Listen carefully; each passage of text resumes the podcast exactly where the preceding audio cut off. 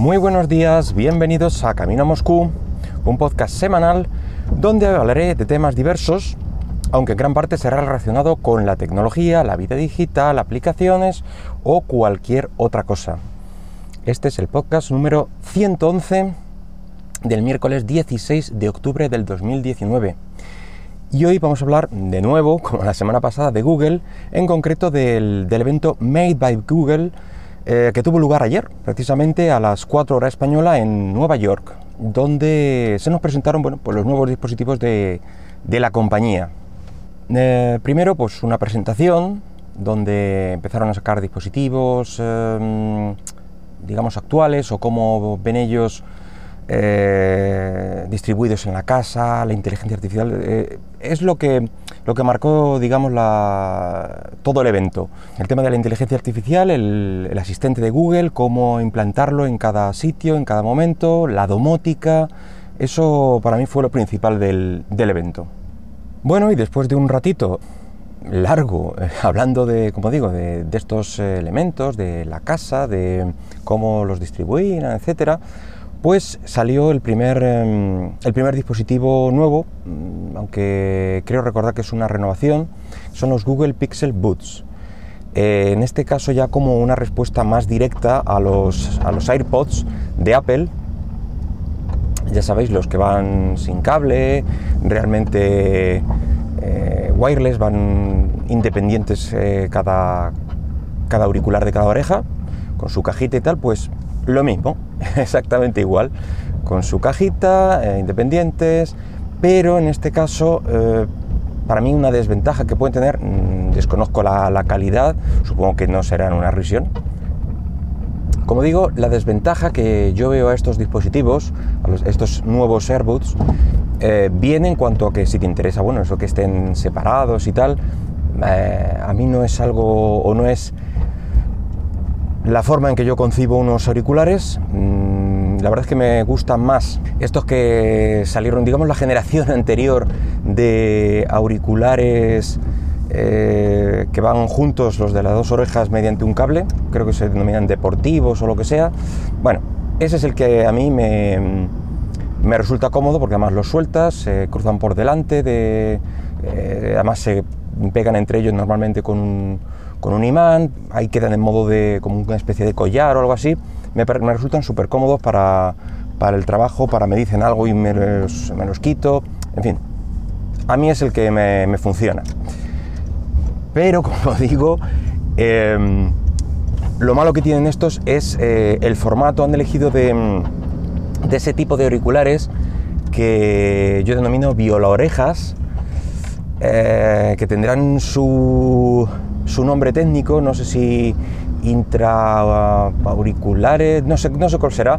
En fin, son de esos que tienen una, mm, una punta de silicona, digamos, eh, supongo que de diferentes formatos para ajustarse al tamaño de, tu pabellón auricular, etc.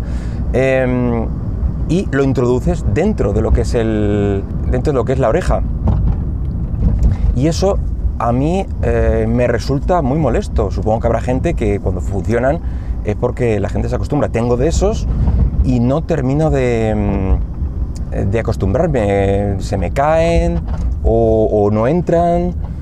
No sé, no es el formato que, que yo concibo para unos buenos auriculares. Entonces yo esa es la pega que le veo. Además, evidentemente del, precio, que en este caso son 169 dólares. Me refiero a que es un precio eh, bastante elevado. Mm, supongo que, bueno, pues por toda la tecnología que, lleva, es el precio que han determinado como justo.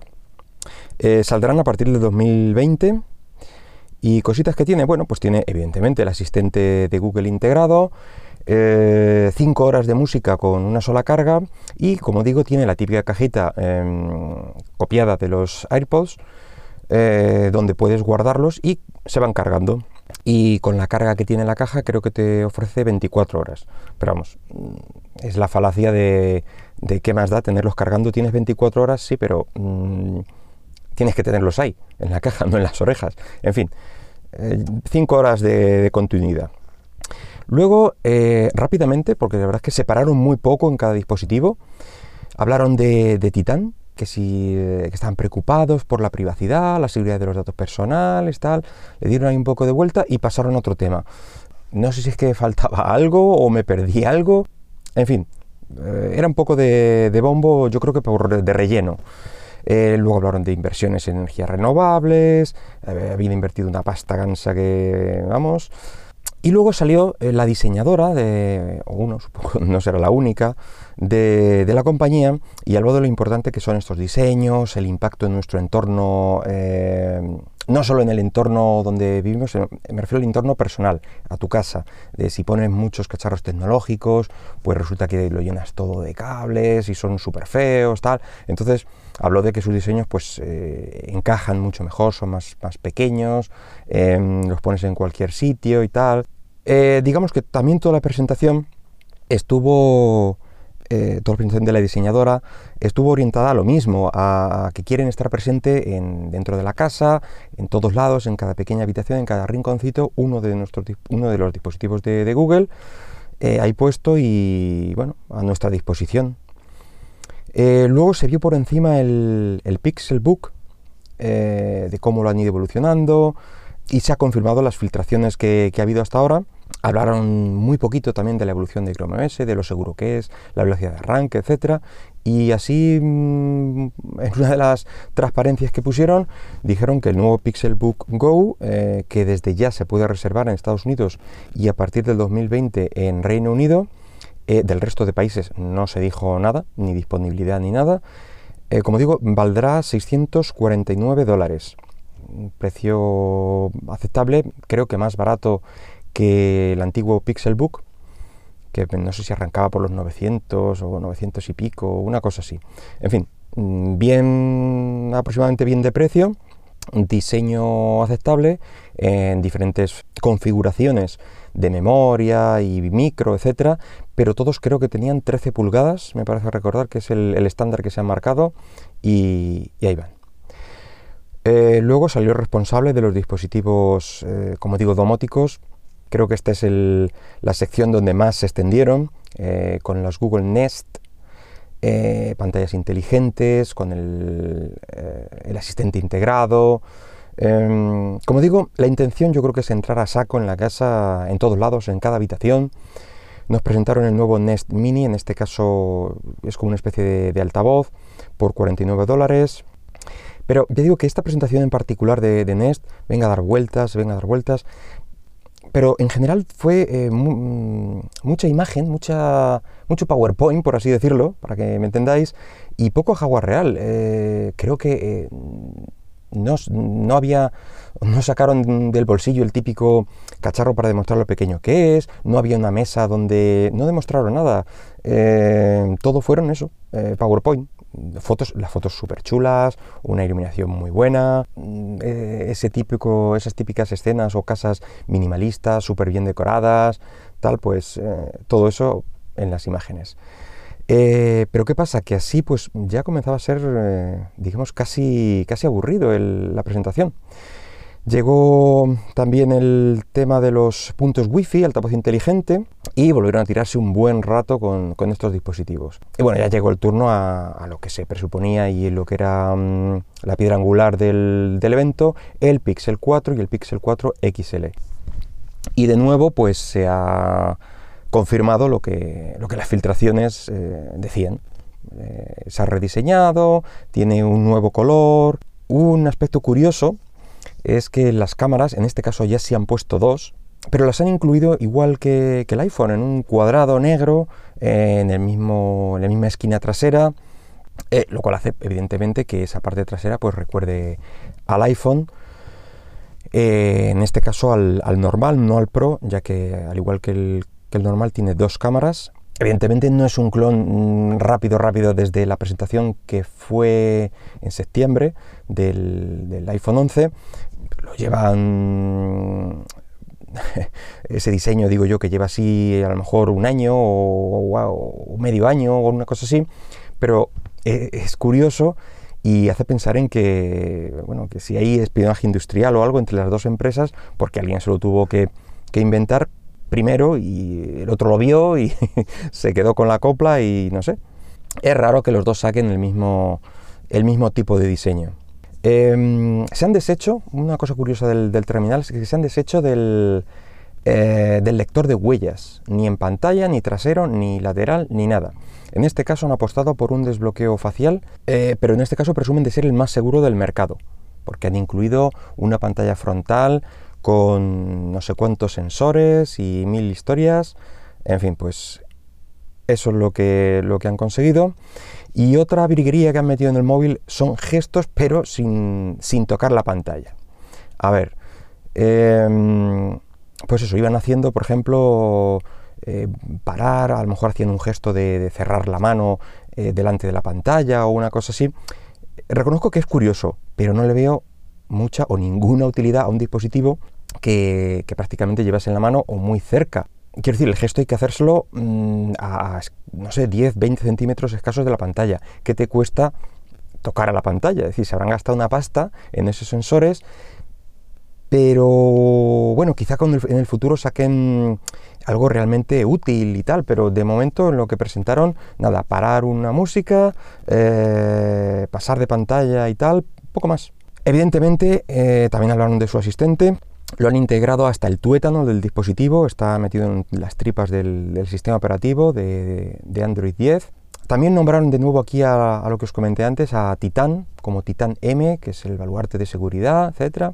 Y una demo curiosa que sí que hicieron, bueno, igual, igual que antes, eh, sin el dispositivo, es decir, el dispositivo no se veía por ahí colocado el móvil y tal, sino que ellos en su pantalla iban proyectando lo que se veía o lo que se debería de ver en el móvil, eh, mientras la presentadora en este caso pues em, iba diciendo lo que, lo que estaba presentando. Supongo que no querían dejar em, ningún detalle en el aire, ningún, ninguna posibilidad de fallo, y por eso lo hicieron de esta manera.